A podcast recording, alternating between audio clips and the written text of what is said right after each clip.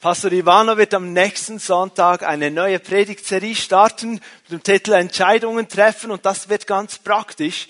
Wir alle sind dem ausgesetzt. Wir müssen täglich zig Entscheidungen treffen, immer wieder überlegen, was ist jetzt hier das Richtige, was soll ich hier tun.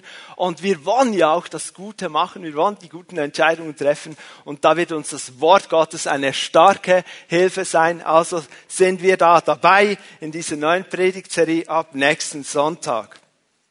Ja, zig Entscheidungen in unserem Alltag. Wir leben in einer verrückten Welt. Es gibt in unserer Gesellschaft so ein Wandel, kaum ein Wert, kaum ein Prinzip, kaum irgendeine Moralvorstellung ist nicht angegriffen. Wenn wir zurücksehen, hat man das Gefühl, es nimmt zu an Geschwindigkeit, was alles in Frage gestellt wird. Ich sage da manchmal, unsere Welt spinnt. Bin ich der Einzige, der das manchmal denkt? Man liest die Zeitung, man schaut irgendeine Nachrichtensendung und denkt, das darf nicht wahr sein. Das kann nicht sein. Manchmal sage ich auch, derjenige oder diejenige spinnt. Das mag wahr sein, aber ist vielleicht nicht so schön. Wir spinnen alle manchmal ein bisschen.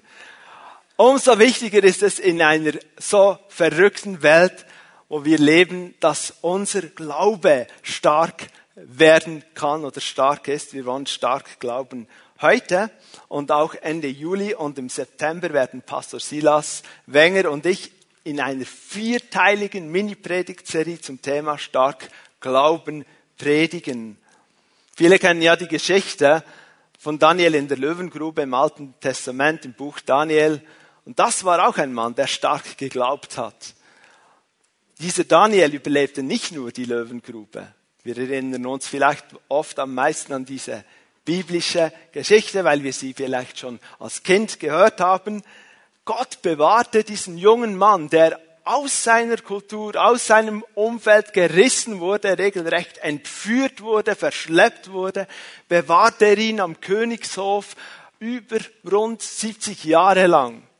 Und wir müssen uns vorstellen, der, er überlebte oder wurde bewahrt in mehreren Herrschaftswechseln, die nicht immer friedlich über die Bühne gingen. Das ist nicht wie heute, wenn, wenn dann eine neue Regierung gewählt wird, dass man einfach die Mitglieder der alten Regierung mal hinrichtet, weil man sicher gehen will, dass jetzt wirklich das Neue kommt. Damals war das oft so. Und Daniel, der wurde von Gott bewahrt. Was für ein Wunder. Und im Daniel 11, 32 steht im zweiten Teil des Verses, das Volk derer aber, die ihren Gott kennen, wird stark bleiben und entsprechend handeln.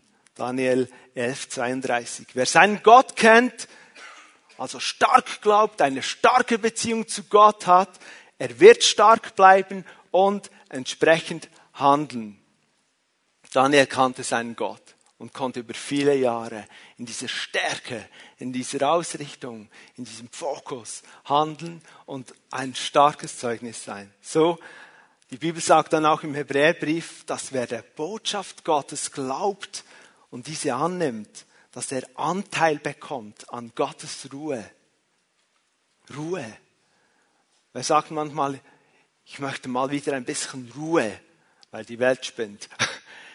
Geht es euch auch so? Stark glauben hat starke Auswirkungen. Die Stürme des Lebens werden jemand, der stark glaubt, nicht vom Kurs abbringen. Er weiß, wohin er will. Er bleibt dran. Unsicherheit, Instabilität, Erschütterung werden uns nicht aus der Ruhe bringen, die Gott uns schenkt. Und unser starker Glaube wird ein starkes Zeugnis für einen starken Gott sein. Immer wieder neu.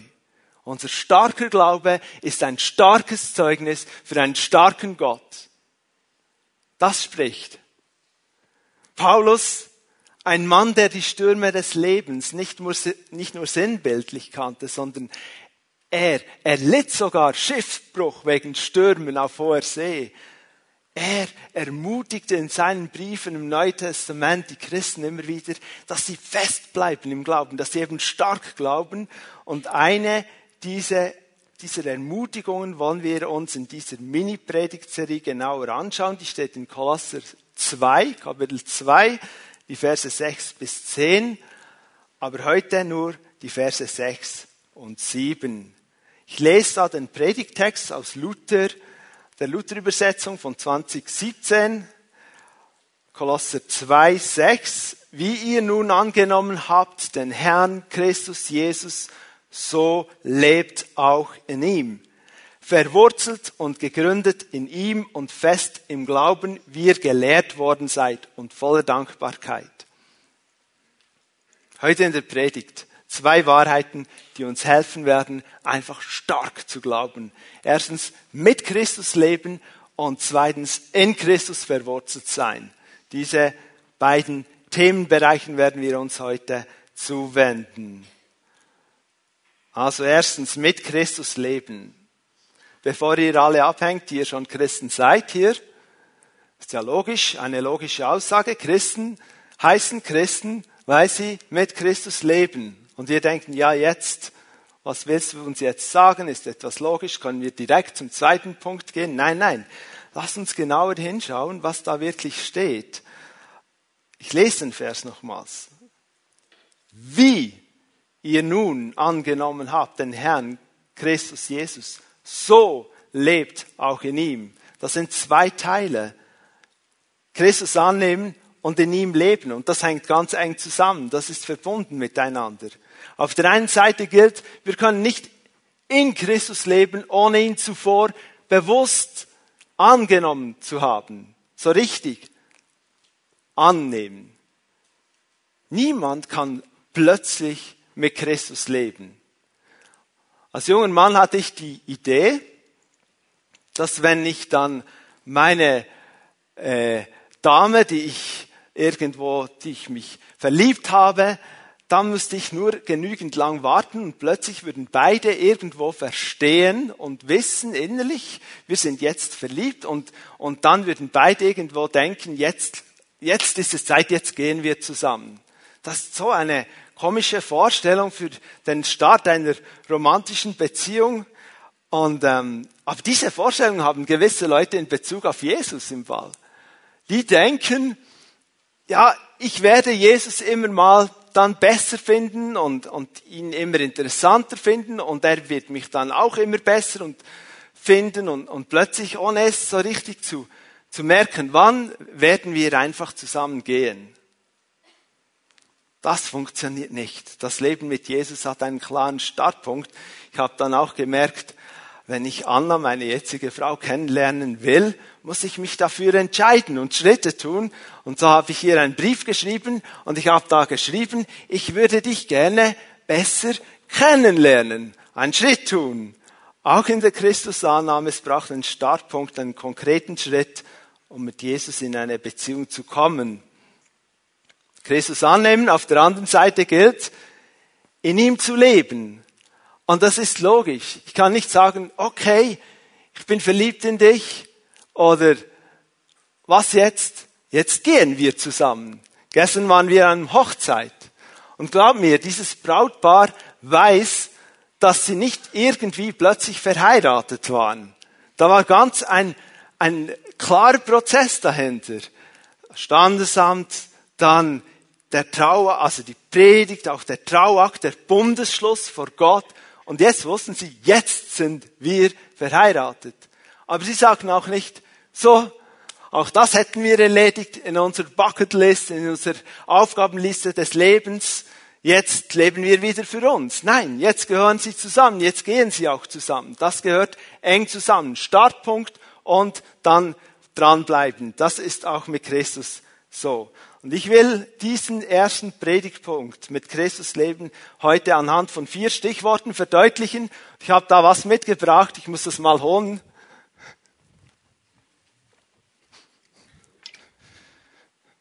So, das bleibt noch umgedreht. Das erste Stichwort ist Bankrott. Mit Christus leben beginnt mit einem Bankrott.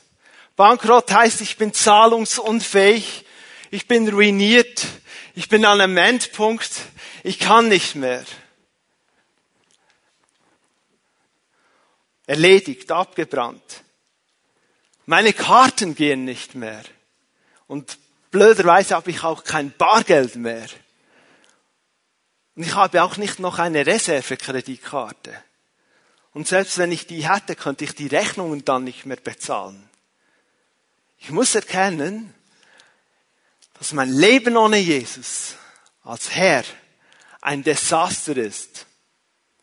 Eine Katastrophe, die mich spätestens zum Zeitpunkt meines Sterbens direkt in die Hölle bringen wird. Das muss ich erkennen. Ich muss an diesem Punkt angelangen, wo ich sage, ich kann nicht mehr. Ich bin erledigt. Ich habe nichts mehr, das ich vorweisen kann.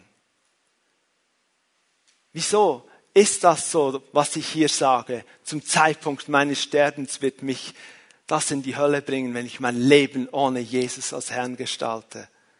Weil wenn ich vor dem lebendigen Gott stehe, wird es absolut nichts geben, was mich vor ihm rechtfertigen könnte, womit ich mich entschuldigen könnte, wo ich sagen könnte, du verstehst, aufgrund meines traumatischen Erlebnisses als Kind habe ich mich entschieden, dich nicht als Herrn anzunehmen. Aber bitte, das ist doch verständlich. Ich will nichts mit dir zu tun haben, weil du hast diese Situation zugelassen. Das wird nicht reichen. Du kannst auch nicht sagen, in meinem Leben gab es viele schwierige Dinge schwierige Kindheit, Kinderheim aufgewachsen oder ich musste mein Heimatland verlassen. Niemand hat mich gern gehabt. Ich wurde verspottet aufgrund irgendwelcher Dinge, weil ich in der Schule nicht gut war.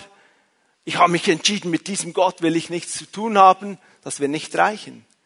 Es wird auch nicht reichen, wenn du sagst, ich hatte einen fiesen Lehrmeister. Der hat mich nicht verstanden. Deshalb habe ich mich entschieden, Jesus nicht zum Herrn meines Lebens zu machen. Wird nicht reichen. Es wird nicht reichen. Bankrott am Endpunkt. Ich kann nicht mehr. Und vielleicht denkst du, mein Leben ist kein Chaos. Auch nicht so eine Katastrophe, wie du da sagst. Selbst bevor ich Christ wurde, war mein Leben ganz ordentlich. Hab gut gelebt, alles war stabil konnte einen guten Beruf lernen, konnte heiraten, eine Familie gründen. Ich habe in der Zwischenzeit ein Haus, gute Position in meiner Arbeit. Alles ist im Butter. Dann habe ich noch Jesus dazu genommen. Alles ist okay. Lass uns mal in die Bibel schauen, was der Römerbrief sagt. Römer 3, 23. Römer 3, 23 sagt, denn alle haben gesündigt und in ihrem Leben kommt Gottes Herrlichkeit nicht mehr zum Ausdruck.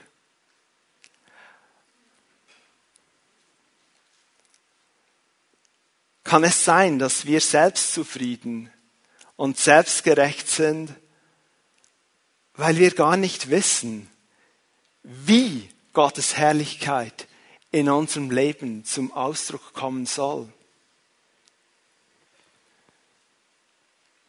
Geben wir uns mit zu wenig zufrieden? Oder verstehen wir uns vielleicht als die geistlich Angekommenen? Ich meine damit so ein Denken, was es vom Glauben, vom Reich Gottes zu erwarten gibt, das habe ich erlebt, das habe ich gecheckt. Alles durch. Bekehrt, getauft, im Heiligen Geist getauft, dieses, jenes Seminar gemacht, den ganzen Entwicklungspfad absolviert, bin in der Pfimi at Home, ich besuche die Gottesdienste. Also vom Glauben her, da, da bin ich auf der sicheren Seite, da gibt es nicht mehr so viel zu erwarten. Ich muss jetzt anders investieren. Ist es nicht so, dass selbst wir langjährigen Christen manchmal so in, unbemerkt in dieses religiöse System hineinrasseln wir erledigen unsere christlichen Pflichten und wir gehen sowas an dem vorbei, was Gott an Herrlichkeit in unserem Leben schenken möchte und offenbar werden lassen möchte. Wir sind so weit an dem vorbei, was Gott durch uns und in uns tun möchte, nur weil wir es so im Griff haben und uns so auf dieses Leben mit Gott so eingestellt haben. Bankrott. Selbst wenn wir unser Leben äußerlich gesehen im Griff haben, hier beginnt alles. Wir müssen bekennen, ich habe es eben doch nicht im Griff. Eben doch nicht. Und das führt uns zu einem zweiten Stichwort, ein zweiter Gedanke, denn wenn ich verstehe, was Bankrott in meinem Leben heißt, verstehe ich augenblicklich, da muss ich weg. Ich will doch nicht bankrott bleiben. Ich will doch nicht am Boden liegen bleiben. Ich will gibt's nicht eine Möglichkeit, hier wegzukommen, eine zweite Chance, eine Möglichkeit, neu zu beginnen, eine Möglichkeit, anders zu gehen, anders vorwärts zu gehen. Und es gibt eine Lösung für dieses Bankrottproblem. Und diese Lösung ist eine Person. Und diese Lösung hat einen Namen und es ist Jesus Christus. Nur er. Es gibt nur Jesus Christus. Die Bibel sagt in Apostelgeschichte 4.12, es gibt absolut keine andere Möglichkeit. Dort steht Apostelgeschichte 4.12, bei niemand anderem. Das ist absolut. Bei niemand anderem ist Rettung zu finden. Unter dem ganzen Himmel ist uns Menschen kein anderer Name gegeben, durch den wir gerettet werden können. Und schau, diese Bibelstelle gilt nicht nur für Christen, sie gilt nicht nur für die, die schon immer im christlichen Land Schweiz wohnten, sie gilt nicht nur für diejenigen, die sich dem christlichen Glauben irgendwo sympathisch angenähert fühlen, sie gilt für alle Menschen auf dieser Welt, die je gelebt haben und je noch leben werden. Es gibt nur in Jesus Christus Rettung und die Problem, äh, Problemlösung des Bankrottproblems, nur in ihm. Schau, wenn ich, wenn jemand in einem brennenden Haus ist und er sieht das Feuer oder vielleicht sieht er das Feuer noch nicht, aber der Rauch nimmt zu und er vermutet, der Rauch kommt aus dieser Ecke des Raumes. Er wird sich umdrehen und schauen, wo gibt es dieses grüne Schild mit dem weißen Männchen, das rennt, dieses Notausgangsschild. Und wo immer er eine Tür, ein Fenster, einen Ausgang entdeckt, er wird sich danach ausrichten. Er bleibt doch nicht stehen und schaut mal, was passiert denn da jetzt? Was ist das für ein Feuerchen? Ja, ich riech's schon. Er versucht, sein Leben zu retten, auf die rettende Tür zu. Und Jesus ist diese Tür. Er allein ist dieser Notausgang. Er allein wird uns zum Leben führen. Weg vom Bankrott. Und du, wir können nur durch diese Tür durch, wenn wir bereit sind, alles hinter uns zu lassen. Vielleicht bist du an deinem Tisch gesessen und hast gerade Erinnerungsalben angeschaut oder hast deine Rechnungen gemacht und wichtige Dokumente studiert und jetzt geht das Feuer, bricht aus und denkst, ich muss das alles retten. Aber mit zwei, drei Bananenkisten voller Ordner wirst du nicht durch diese Tür kommen oder sie gar nicht erst erreichen. Du musst es zurücklassen, alles. Du fließt mit dem, was du noch hast, zu dieser Tür.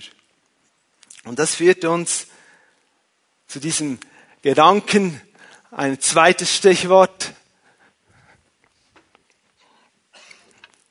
Umkehr. Ich muss mich vom Rauch abwenden. Ich muss mich den Rücken zudrehen der Gefahr, um auf die Rettung zuzugehen. Ich muss mein mich vom alten Leben, das mich eigentlich zum Bankrott gebracht hat, muss ich mich abwenden und der möglichen Rettung, wir wissen, es ist nur Jesus, zuwenden. Das ist Umkehr. Die Bibel nennt das auch Buße tun.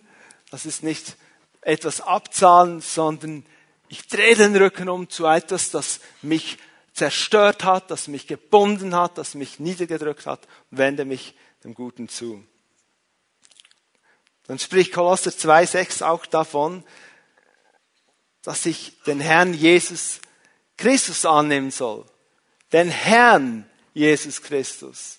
Es ist nicht so, ah, ich nehme da jetzt noch einen Helfer an meine Seite, sondern er ist der Herr. Das heißt, ich übergebe ihm mein Leben.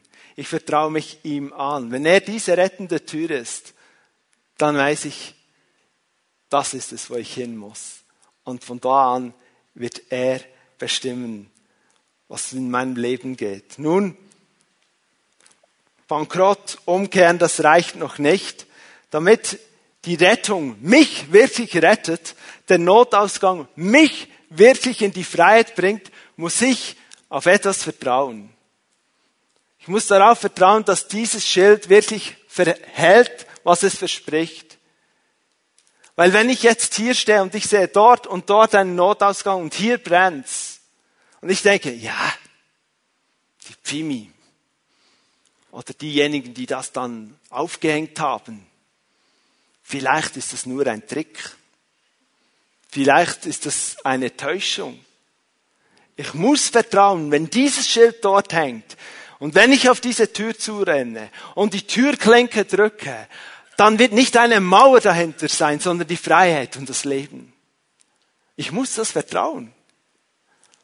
Und dieses Vertrauen, wie zeigt sich das praktisch? Das ist eben nicht nur Theorie. Das zeigt sich ganz praktisch ich nehme da das Wort nehmen. Ich muss das nehmen. Ich muss es nehmen und ich weiß, das ist ein unverschämtes Wort bei den Christen. Nehmen geht eigentlich gar nicht, weil Christen sind demütig. Christen nehmen nichts. Wir, wir geben, die Kollekte oder auch sonst, aber nehmen, von Gott nehmen, schon gar nicht. Ich meine, Gott ist groß und wir sollten nichts von ihm einfach nehmen. Wir haben gar keinen Anspruch auf irgendetwas.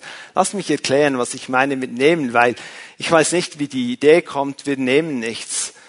Meine Bibel ist voller Geschichten von Menschen, die genommen haben. Ich denke an Jakob, der mit dem Engel des Herrn ringt, ihn hält und sagt, ich lass dich nicht los, bis du mich segnest.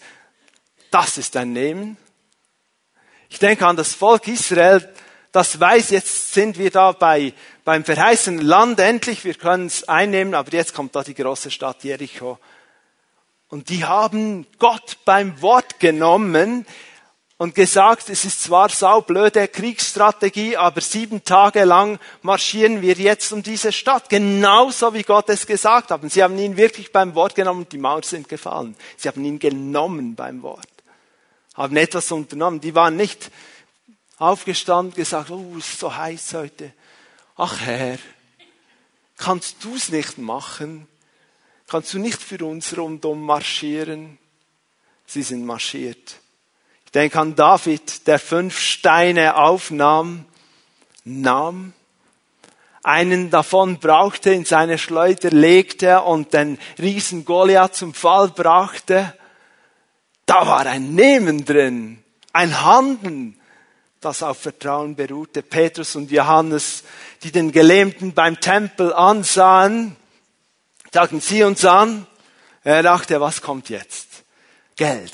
Jetzt gibt's Kohle. Nein. Sie uns an, sie nahmen ihn bei der Hand und rissen ihn hoch auf seine Füße und die Kraft Gottes kam und er konnte gehen.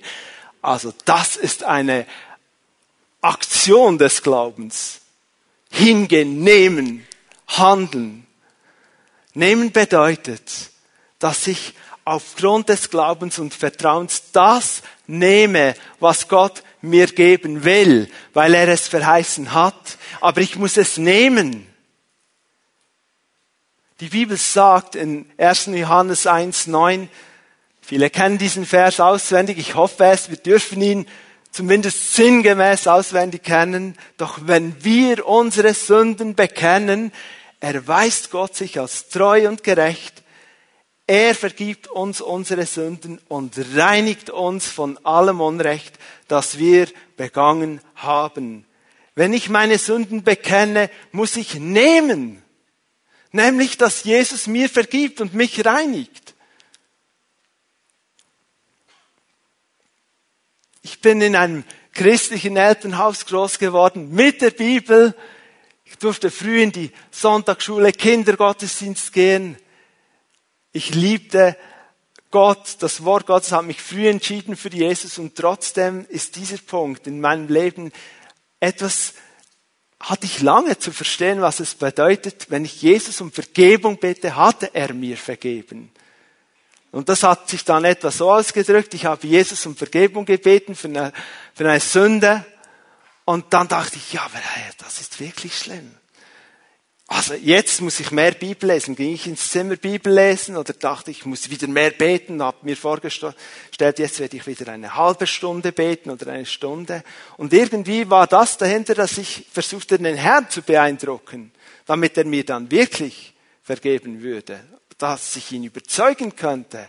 Ich meine es jetzt ernst, dass wir abarbeiten auf eine Art und Weise. Da durfte ich Befreiung und Heilung erleben, dass ich heute viel mehr oder viel schneller sagen kann, nein, das Wort Gottes sagt, er vergibt mir, er reinigt mich und ich spreche mir das selber dann auch zu. Diese drei Stichworte Bankrott, Umkehr, Nehmen beschreiben, was nötig ist, um ein Leben mit Jesus zu starten, diesen Startpunkt, Jesus Christus als Herrn in mein Leben anzunehmen, Bankrott, Umkehr und Nehmen.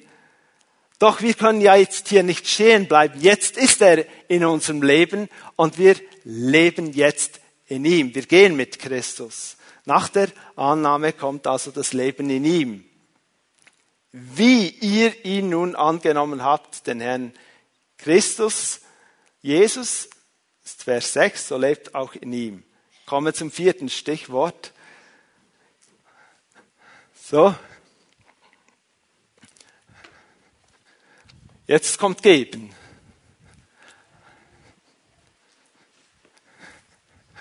Stell das mal hier hin. Geben. In ihm leben bedeutet, dass ich mich ihm hingebe. Ich gehöre nicht mehr mir. Ich gehöre ihm. Es bedeutet, dass ich mich ihm und seinen Plänen zur Verfügung stelle.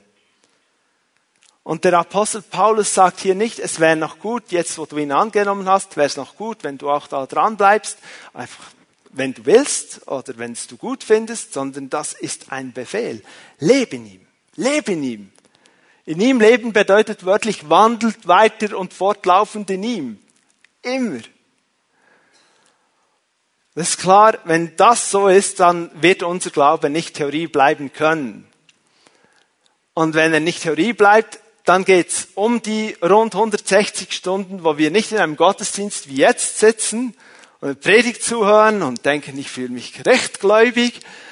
Und auch nicht um dieses Female Home Treffen und vielleicht noch eine Zeit, wo wir einen Dienst tun, sondern es geht genau um die Momente, wo wir denken, wenn die anderen das jetzt wissen, also es geht um die Momente, wo wir denken, ach Mann, Herr, der Alltag, dort muss es jetzt an den Boden kommen. Dort geht jetzt alles darum, dass wir das Leben,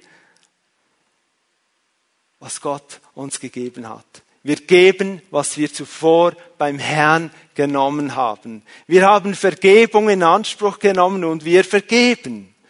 Wir haben Befreiung erlebt, also setzen wir frei. Wir trösten, weil wir zuvor in Gott Trost erfahren haben. Wir haben die Kraft des Heiligen Geistes erlebt. Wir wurden erfüllt mit der Kraft des Heiligen Geistes und wir beginnen in unserem Umfeld in dieser Kraft zu leben, indem wir fragen, Heiliger Geist, schwierige Situation hier, was ist deine Weisheit, was ist dein Wort hier? Oder jemand äh, erzählt dir eine schwierige Situation, du fragst, Herr, was ist hier dran, soll ich beten? Impuls des Heiligen Geistes, Silas hat es erwähnt bei der Kollekte Plötzlich kommt der Heilige Geist, bezahle seine, seinen Einkauf. Gehen wir darauf ein, ganz praktisch, und dienen aus dieser Fülle hinaus. Weil wir zuvor genommen haben, können wir dann geben. Weil Christus in uns ist, sagt der Kolosserbrief, die Hoffnung der Herrlichkeit, leben wir in ihm und aus ihm hinaus, aus seiner Kraft. Wir lieben selbst da, wo wir nicht geliebt werden. Wir suchen Versöhnung selbst da, wo der andere vielleicht dazu gar noch nicht bereit ist. Wir entscheiden uns dazu. Wir segnen. Wir beten für Menschen. In ihm leben bedeutet, dass ich gebe, was er mir gibt und mich ihm und seinen Plänen zur Verfügung stelle. Und jetzt sagt vielleicht jemand hier, ja, aber ganz praktisch so. Wie finde ich heraus, was seine Pläne für mein Leben sind? Ich weiß also gar nicht so richtig, was ich tun soll. Meine Antwort, lerne den Gott, der dich gerettet hat, besser kennen. Jeden Tag. Jeden Tag. Komm in die Gottesdienste am Sonntag, werde Teil einer Fimi at Home, lies täglich deine Bibel, falls du keine hast. Man kann im Fimi Shop eine kaufen oder in äh, App Store oder wie auch immer diese App ähm, Shops heißen. Du kannst dir eine runterladen auf dein Smartphone, auf dein Tablet. Lies die Bibel und bete jeden Tag. Und dann, wenn du die Bibel liest und dir irgendetwas, auch wenn die Sache noch so klein ist, klar wird, dann tu es. Lebe danach. Zum Beispiel liest du Matthäus 5, Bergpredigt, soll meine Feinde lieben und für die beten, die euch verfolgen. Und dann hältst du an und denkst, was? Was jetzt? Das kann nicht in der Bibel stehen, weil das ist gar nicht möglich. Mein Mitarbeiter in meiner Firma, der Kerl, der macht mir das Leben schwer, jeden Arbeitstag lang. Am Morgen, wenn ich komme, schon bei der Kaffeemaschine kommt ein blöder Spruch. Den soll ich lieben, für den soll ich beten, den soll ich segnen. Unmöglich. Unmöglich. Und schaut, es stimmt. Wenn wir nur tun, was wir sowieso kennen und können, bekommen wir die Ehre und nicht Gott. Das stimmt. Niemand kann seine Feinde lieben. Deshalb kommt jetzt Vers 6 in Aktion. Genauso wie wir Christus angenommen haben, sollen wir in ihm leben. Ich habe gemerkt, kann meine Feinde nicht lieben. Ich gehe zu Bankrott. Ich gebe es auf.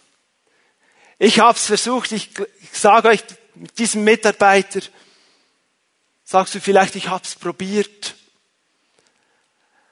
Kam zur Arbeit, war motiviert. Kaffeemaschine, blöder Spruch. Das waren fünf Minuten und dann hätte ich ihm den Hals umdrehen können. Bankrott. Gib's auf aus deiner Kraft zu versuchen, deinen Feind zu lieben. Du machst dir bewusst, es funktioniert nicht. Du gehst zur Umkehr. Sage, Herr, es tut mir leid. Es tut mir wirklich leid. Ich, ich dachte, ich schaffe das selber. Vergib mir. Es ist so blöd, sich, dass ich mir das immer noch anmaße, dass ich etwas aus mir selber tun kann. Ich komme zu dir. Und dein Wort sagt, dass deine Liebe durch den Heiligen Geist in mein Leben ausgegossen ist. Und das nehme ich jetzt an. Das nehme ich in Anspruch. Und so bitte ich dich, füll mich mit dieser Liebe und ich nehme sie. Ich nehme sie gerade für diesen Mitarbeiter, der so schwierig ist an meinem Arbeitsplatz, oder für den Lehrer, oder den Lehrmeister, oder dein Teammitglied, oder ein Familienmitglied. Ich nehme das jetzt in Anspruch. Und dann merkst du, da passiert etwas in deinem Herzen. Und du fängst an, ich bete jetzt für diesen Mitarbeiter. Herr, segne ihn. Lass ihn erfolgreich sein. Du siehst, er hat Angst, dass man ihm irgendeinen Bereich wegnimmt. Ich bete, dass er eine Gehaltserhöhung kriegt. Ich bete, dass er ein, ein Segen ist für die Firma. Ich bete, dass er Erfolg hat, dass er ein Team leiten darf, was auch immer. Und du fängst an zu geben und zu segnen und auszusprechen. Du merkst, da passiert etwas. Bankrott, Umkehr, nehmen, geben, steckt den Boden ab, worin mein neues Leben gepflanzt wurde. Hier. So wie ich ihn angenommen habe, lebe ich jetzt in ihm. Und schau, darüber hinaus ist out irgendwo darüber hinaus wird mich hoffentlich durch die Kraft des Heiligen Geistes, der mich überführt, wieder dorthin bringen zum Bankrott. Die Bibel sagt in 2. Johannes 1, 9, wer nicht bei der Lehre von dem Mensch gewordenen Christus bleibt, sondern darüber hinausgeht, das Feld verlässt, der lebt nicht in der Verbindung mit Gott. Wer hingegen bei dieser Lehre bleibt, ist sowohl mit dem Vater als auch mit dem Sohn verbunden. Diese vier Stichworte sind wie die Eckpfosten des Spielfeldes des Glaubens. Es sind wie, wo man absteckt, wo ist dieser gute Boden, an dem, in dem mein Glaube wachsen kann, stark werden kann. Und da drin müssen wir bleiben. Wir müssen da drin bleiben. Alles andere ist out. Und das führt uns zur zweiten wichtigen Wahrheit heute, wie wir stark glauben können, die Verwurzelung unseres Glaubens. Lest da nochmals Vers 7 von Kolosser 2. In Christus verwurzelt, verwurzelt und gegründet in ihm und fest im Glauben, wie ihr gelehrt worden seid und voller Dankbarkeit. Wenn wir in Christus verwurzelt sind, ist das ein fortlaufendes Ergebnis einer zurückliegenden Handlung. Anders gesagt, die Verwurzelung geschieht sobald der Same des Wortes Gottes in unserem Leben aufgeht, sobald wie wir ihn annehmen, Christus annehmen und beginnen in ihm zu leben. Dort beginnt die Verwurzelung, aber sie hört dort nicht auf. Das muss weitergehen. Wer Christus angenommen hat und mit ihm lebt, ist in Christus verwurzelt. Grundsätzlich mal. Nun, Wurzeln. Lasst uns ein bisschen Wurzelkunde betreiben oder darüber nachdenken, was Wurzeln sind. Wofür steht denn dieses Bild? Was hat die Wurzel für eine Funktion in der Natur? Erstens, sie verankert die Pflanze im Boden, dass sie überhaupt einen Haltepunkt findet im Boden. Und zweitens, sie versorgt die Pflanze mit Nährstoffen und Wasser. Ganz simpel ausgedrückt. Tiefer gehen wir heute nicht. Ich wüsste es auch nicht. Es ist nicht übertrieben zu sagen, diese zwei Dinge eigentlich, dass Verwurzelung fürs Überleben der Pflanze entscheidend ist. Entscheidend.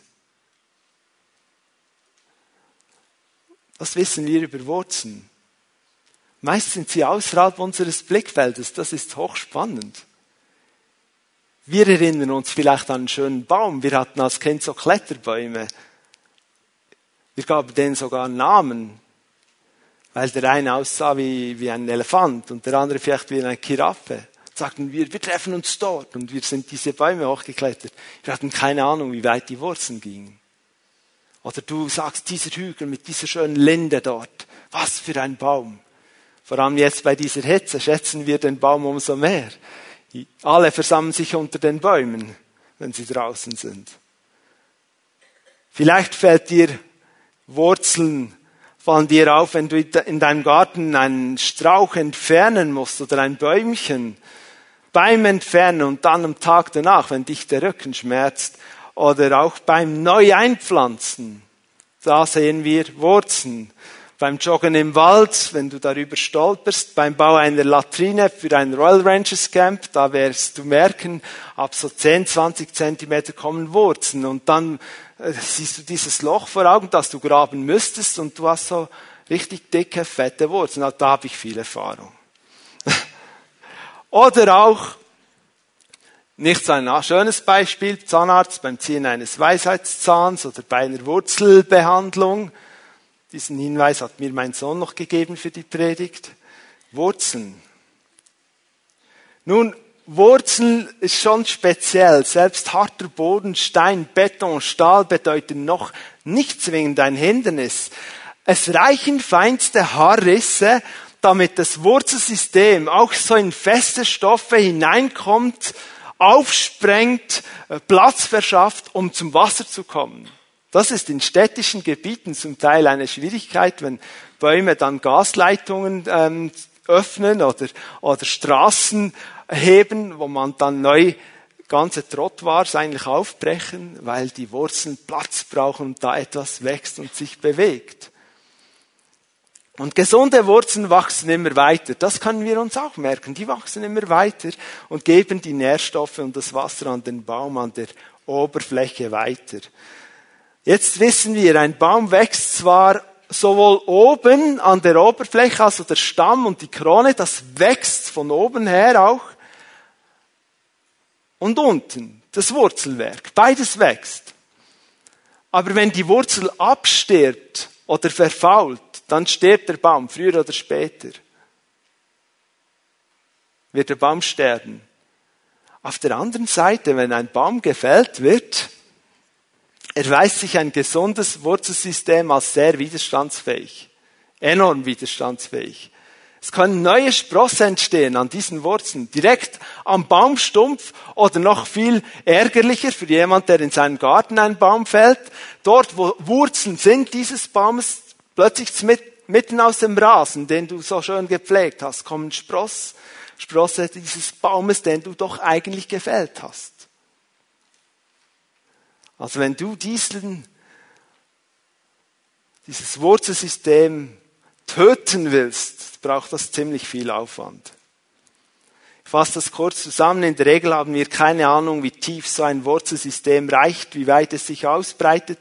Und gesunde Wurzeln tun vor allem eins, sie wachsen andauernd weiter, um den Baum mit Wasser und Nährstoffen ununterbrochen zu versorgen. Sie wachsen andauernd weiter, um diese Versorgung sicherzustellen und gesunde Wurzeln bleiben dran. Selbst bei Beton, bei Stahl, bei hartem Boden, bei Trockenzeiten, sie bleiben dran. Nochmals hier auf unserem Feld, bei den Wurzeln sind zwei Stichworte besonders wichtig, nehmen und geben. Nehmen steht für Wurzelwachstum, sich ausstrecken nach mehr Wasser, nach mehr Nährstoffen und geben steht dafür, dass diese unbedingt gegen oben weitergegeben werden müssen an den Baum. Nehmen. Strecken wir uns aus nach mehr von ihm, von Jesus Christus. Und ich meine nicht nur ab und zu, mal im Gottesdienst, mal in der Konferenz, mal wenn du gerade ein gutes Buch liest, mal wenn du berührt bist von einem Worship-Song oder was auch immer. Ich meine laufend immer wieder sich ausstrecken nach diesem Jesus. Glauben wir wirklich, wie uns der Kolosserbrief Christus vor Augen malt, glauben wir wirklich, dass in ihm alle Schätze der Erkenntnis, der Weisheit verborgen sind? Gerade auch wenn Menschen durch Trockenzeiten gehen, durch Wüstenzeiten in ihrem Leben, wo sie das Gefühl haben, alles geht schief, alles ist schwierig, alles ist harzig, es funktioniert nicht mehr wie vor fünf Jahren, zehn Jahren, es ist schwierig geworden. Schau, es gibt Bäume in Trockenzonen dieser Erde, die ihre Wurzeln es gibt einen Baumsort, habe ich gelesen, die ihre Wurzeln bis zu 100 oder 120 Meter tief in den Boden gegraben hat, um zu Wasser zu kommen. Und das bringt sie hoch in den Baum. Und wenn du diesen Baum sehen würdest, würdest du sagen, wie kann der hier leben? Hier lebt nichts. Strecken wir uns noch aus zu diesem lebendigen Wasser, was Christus uns ist. Selbst in diesen Zeiten, wo wir sagen, eigentlich mag ich nicht mehr. Frage, können wir zu viel nehmen? Können wir jemals zu viel von Christus nehmen, bildlich gesprochen, unsere Wurzeln wie zu fest oder zu tief in ihm versenken? Nein. Sein Wesen, seine Kraft, seine Herrlichkeit sprengt alles Verstehen, alles Begreifen.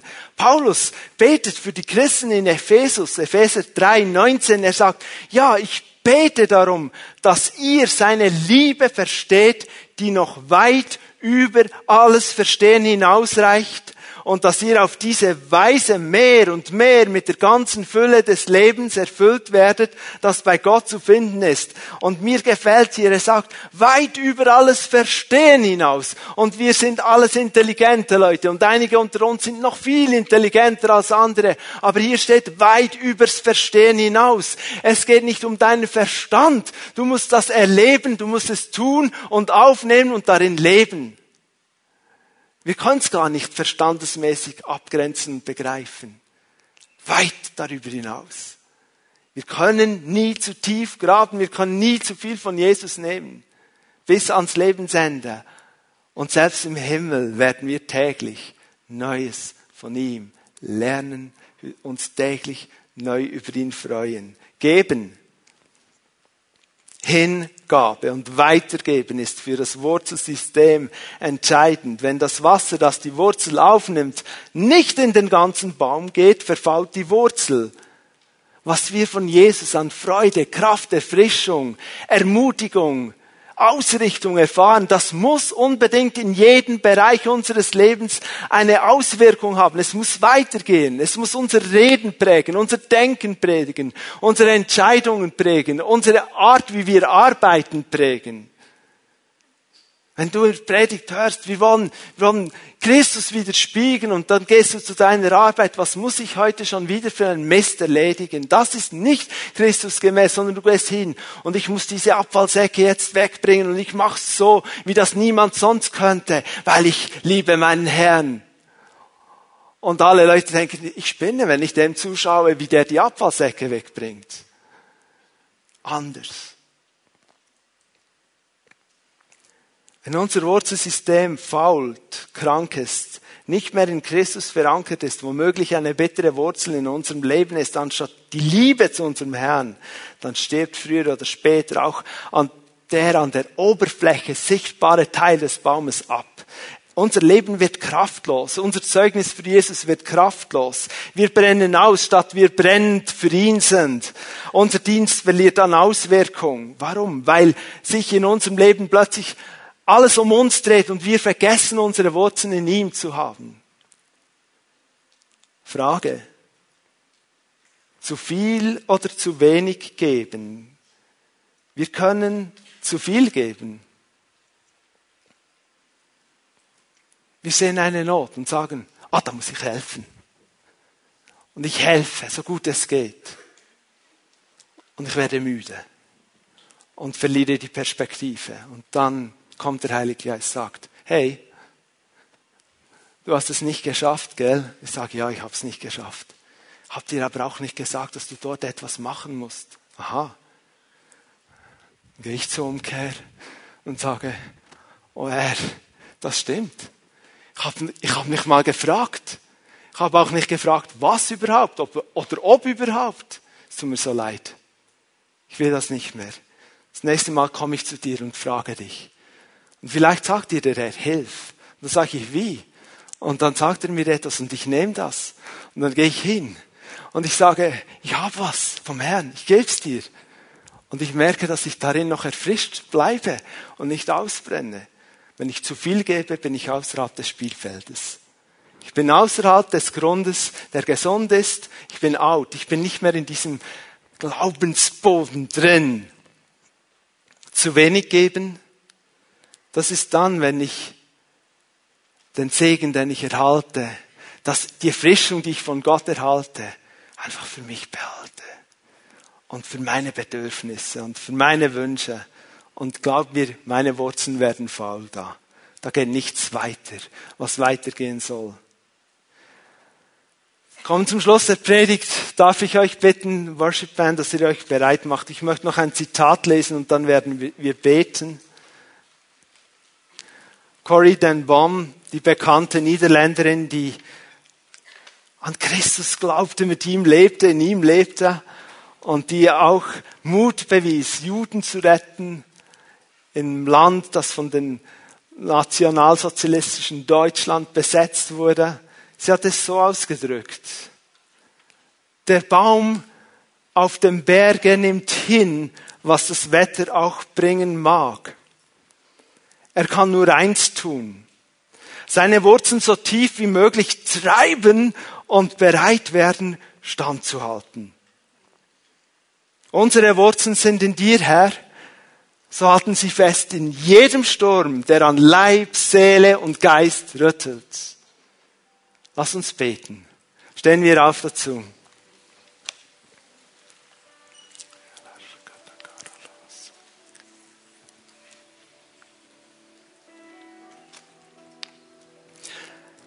Will es heute gleich machen, wie auch schon im ersten Gottesdienst. Wir wollen ausgerichtet im Gebet mit unserem Herrn bleiben. Dann, wenn die Lobpreisgruppe das erste Lied anstimmt, bitte ich, dass Pfimi at Home Leiterinnen und Leiter nach vorne kommen, die, die bereit sind, Menschen zu beten. Und ich glaube ganz fest, dass der Herr schon zu dir gesprochen hat. und du weißt, um was es geht in deinem Leben. Und wenn du spürst, dass es eine Sache gibt, die du ganz konkret vor ihn bringen willst und bekennen willst und, und um Kraft bitten willst, dass du wieder auf diesem Feld des Glaubens dich bewegst, dann darfst du dem auch Ausdruck geben, indem du nach vorne kommst und sagst, das ist es, da will ich wachsen, da will ich zurück, da habe ich das Feld verlassen, es tut mir leid. Und die Pfimiat Leiterinnen und Leiter werden dich segnen, werden dich freisetzen, werden dich ermutigen mit einem Gebet, mit einem kurzen Gebet und du darfst dem so Ausdruck geben. Lass uns im Gebet bleiben, auch im Lied. Wenn du merkst, Gott hat mich dort angesprochen, komm dann nach vorne. Später wird Silas den Gottesdienst abschließen.